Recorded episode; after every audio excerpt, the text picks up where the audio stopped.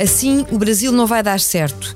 O título da crónica desta semana de Miguel Sousa Tavares no Expresso é o ponto de partida para mais uma edição do podcast Miguel Sousa Tavares de Viva Voz. Falamos também das polémicas mais recentes a envolver o ex-ministro das Infraestruturas e o ex-ministro da Defesa. E temos o habitual improviso reservado para a parte final. Eu sou a Paula Santos.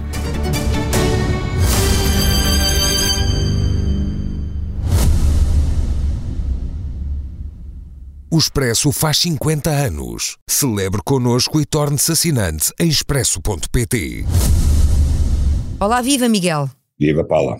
Esta semana faz um retrato mais detalhado do Brasil pós-Bolsonaro para concluir que a situação política ainda está longe de ser pacífica, até pela instabilidade evidente do ponto de vista militar e que resulta ainda da fratura entre os apoiantes de Lula da Silva e Jair Bolsonaro. E a questão é preocupante, Miguel, até pelo peso que as Forças Armadas brasileiras têm no próprio continente americano. Sim, pelo peso, pela tradição que há de intervencionismo, embora os tempos sejam diferentes e embora eh, hoje em dia eu penso que aquilo que sobretudo retém Uh, as Forças Armadas Brasileiras, eu não digo que, que elas estejam de, predispostas iminentemente a fazer um golpe. Agora, que há muitos militares com espírito golpista nas Forças Armadas Brasileiras, não tenho dúvida. Aquilo que as retém, de facto, é a conjuntura internacional. E quando Logo a seguir aos acontecimentos de 8 de janeiro, na Praça dos Três Poderes, a reação imediata de países como os Estados Unidos, a França, a Alemanha, a União Europeia, etc., em apoio ao governo legítimo de Lula da Silva foi determinante para calar qualquer eh, tentativa de adesão do setor militar aos golpistas. Isso é determinante, isso não existia eh, em 1964, quando os militares tomaram o poder do Brasil, e durante todo o longo período traumático de ditadura militar aqui no Brasil. Esse é o fator que mudou tudo. Agora não nos esqueçamos que o Brasil é diferente, o Brasil tem umas forças armadas extensíssimas, são as segundas maiores da América, que não tem justificação clara, porque o Brasil não tem inimigos, não tem ameaças externas, não pertence a nenhuma aliança militar, e portanto temos aqui um, um corpo extensíssimo de militares, de oficiais militares que eh, estão condenados à ociosidade, a quem Bolsonaro deu uma, milhares de empregos para acumularem com as suas, com as suas patentes militares e com os vencimentos, e que neste momento não, não, não, não tem nada que fazer. Lula obviamente está a dispensá-los, aos milhares também, e são, são pessoas muito marcadas pela extrema-direita, não serão propriamente, Bolsonaro não era propriamente o ídolo deles, até porque Bolsonaro era um antigo capitão que foi despedido do exército por indecente e má conduta, mas eh, não há dúvida que ele eh, teve um flerte permanente com os militares, patrocinou os militares em toda a ordem e era um deles, apesar de tudo, enquanto que Lula eh, apresenta para os militares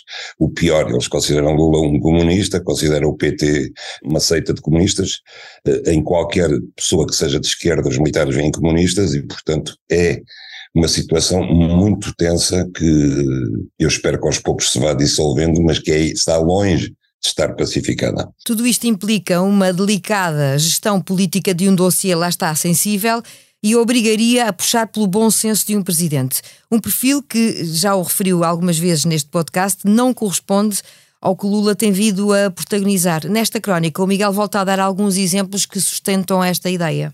Sim, eu dou por exemplo, o Lula esteve eh, esta semana, fez a primeira viagem de Estado à Argentina.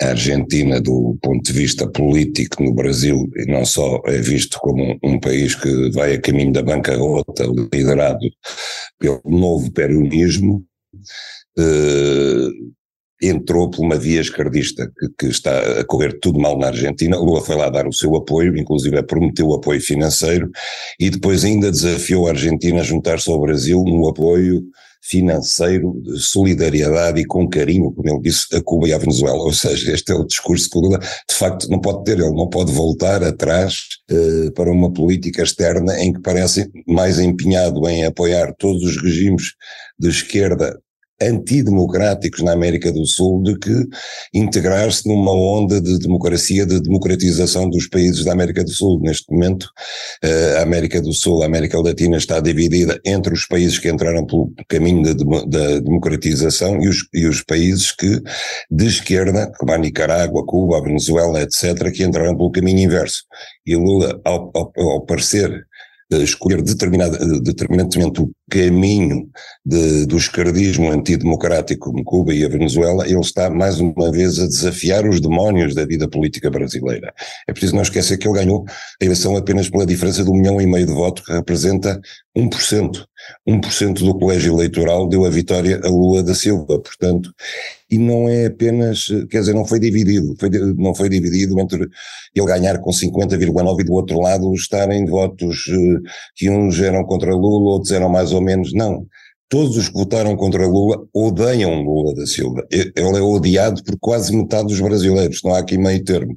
Metade dos brasileiros está do lado dele e metade odeia Lula da Silva. Portanto, ele está a caminhar sobre gelo fino.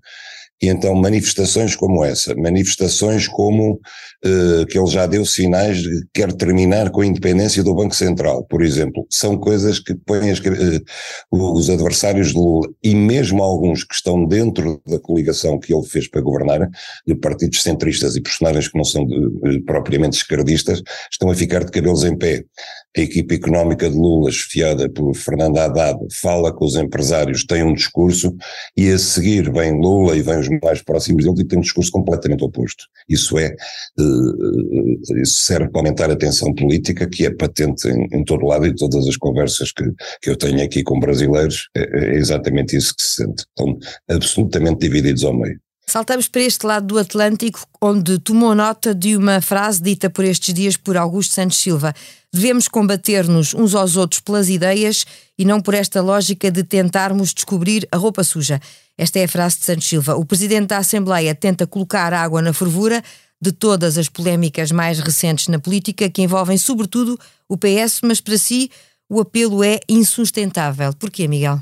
Porque não é indiferente o caráter das pessoas que nos governam e que aquilo que ele chama de roupa suja, eu interpreto com deixem para lá os casos que eventualmente eh, comprometem os políticos eh, na maneira como eles falam, nas mentiras que eles dizem, nas omissões nos discursos de tentar contornar a verdade conhecida como tal, porque isso não é importante, o que é importante é os resultados e a forma como eles governam.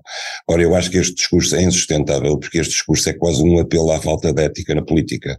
É aquilo que eu, que eu escrevi, talvez inspirado pela cena brasileira, citando o velho Admar de Barros, que era um senador paulista, e depois governador, que, que teve aquela frase imorredora que é eu roubo, mas faço.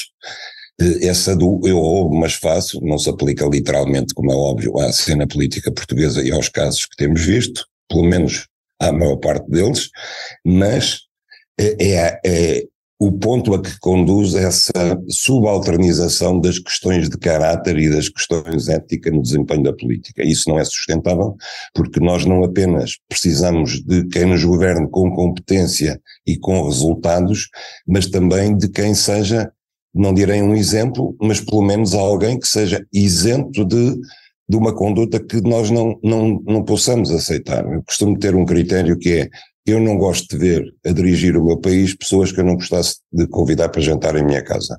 E esse é, no limite, o critério. Quer dizer, nós não podemos aceitar que pessoas que são ou desonestas ou mentirosas estejam à frente dos destinos de um país, por melhor que eles sejam competentes a governar. E é aí que o Miguel lembra uh, alguns exemplos recentes, e falemos então dos casos que temos visto, para usar as suas palavras, e destes desenvolvimentos em torno de Pedro Nuno Santos e João Gomes Cravinho que o deixam lá está na dúvida.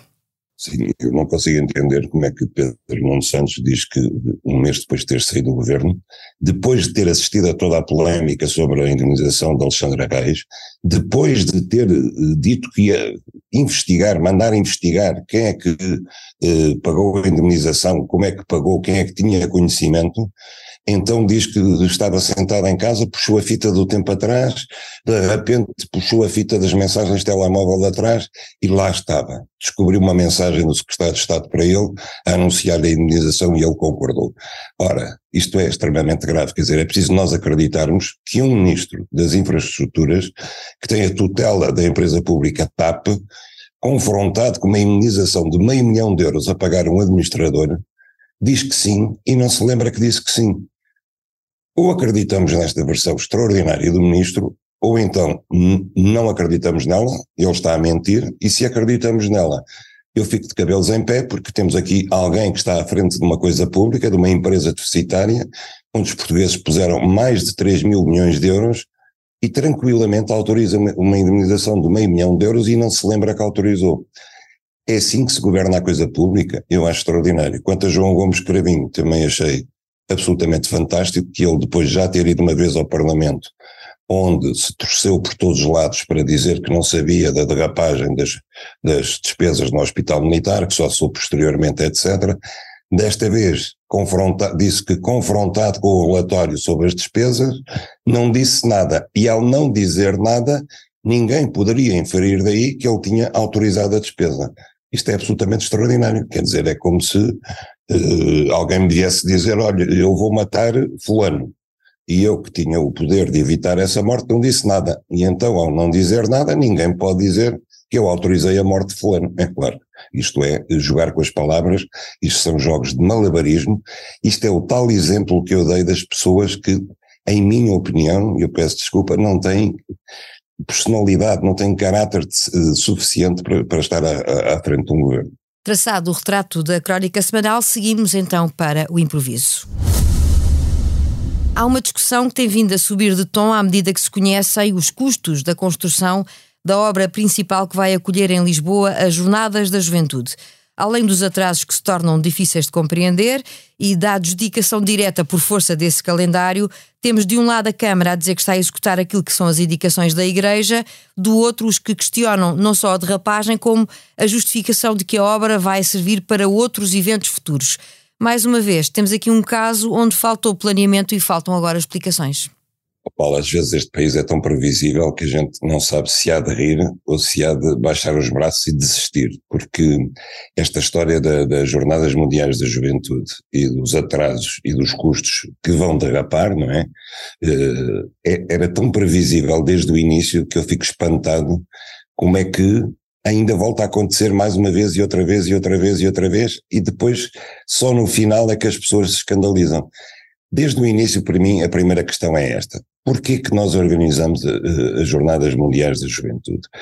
Será que ainda não aprendemos que somos um país pequeno demais para estas grandezas? Não aprendemos com o Euro 2004, onde fomos construir oito estádios de futebol, dos quais quatro estão às moscas, e agora ainda temos o presidente da Federação Portuguesa de Futebol que quer se candidatar a fazer o Mundial de Futebol. Eu digo sinceramente, eu quando ouço o, o Presidente da Federação de Futebol a querer candidatar-se com com, com a Espanha e depois com a Ucrânia, uh, o cúmulo da hipocrisia, a fazer o Mundial de Futebol, eu uh, apetece-me puxar da pistola, sinceramente. Enquanto contribuinte, apetece-me puxar da pistola, porque eu acho que estão a brincar connosco.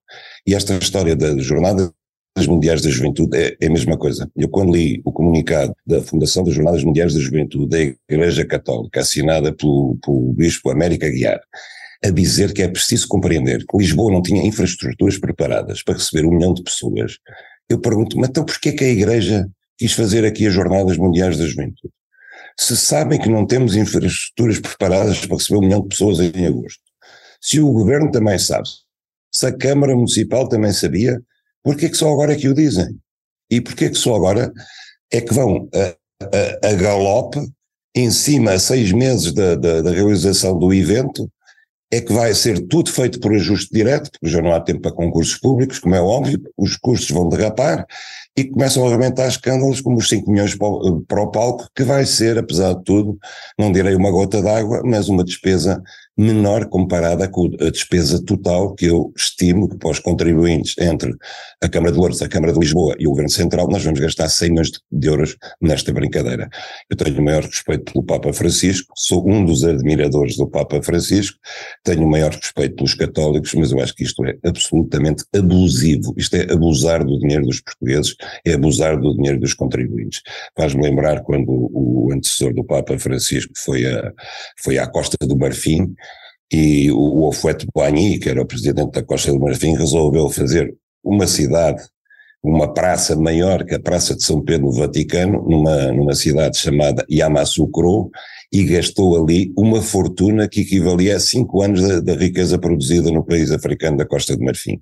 Nós, obviamente, não chegámos a tanto, mas a nossa, a nossa atitude de nos lançarmos em eventos para os quais o país não tem nem capacidade de organização, nem dimensão financeira para sustentar, é uma atitude de país de terceiro mundo. Mas chegados a este ponto, Miguel, com, enfim, com a meta à vista e com a obra a ter que ser feita, como é que vê esta ideia de que haverá aqui um benefício para o país e para a cidade na requalificação daqueles terrenos para o futuro? Olha, isso aconteceu com a Expo 98, porque se pôde urbanizar. Agora eu ali não vejo que, que requalificação é que poderá ser feita e, sobretudo, não vejo que reaproveitamento do palco é que poderá ser feito. Vou usar o palco para quê? E, aliás, José Sá Fernandes já disse que só um quarto do palco é que poderá ser reutilizado. E parte dele, aliás, eh, a cobertura do palco vai assentar em, pena, em penas de betão que vão estar no solo e, portanto, essa parte não é reaproveitável.